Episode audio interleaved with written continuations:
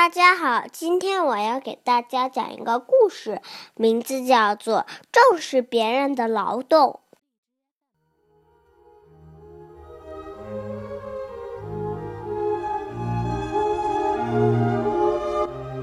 在一个大牧场里，狗和马一起替农夫干活。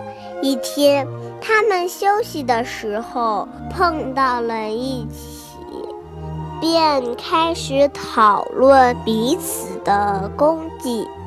我们狗真伟大！狗得意洋洋地对马说。要是他们把你赶出农庄，我才不会觉得惋惜呢。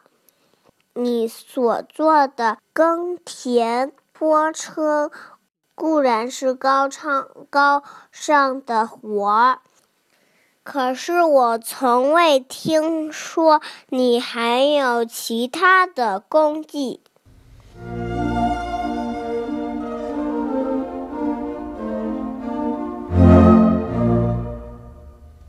你怎能跟我比呢？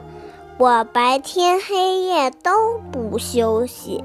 白天我在牧场保护牲口，夜晚我还能帮主人看守门户。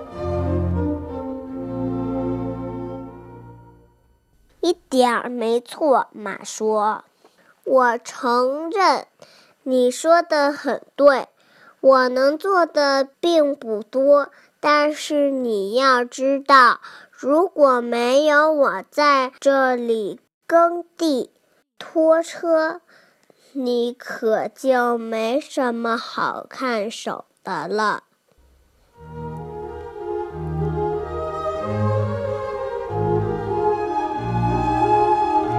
狗是看到了自己的功劳。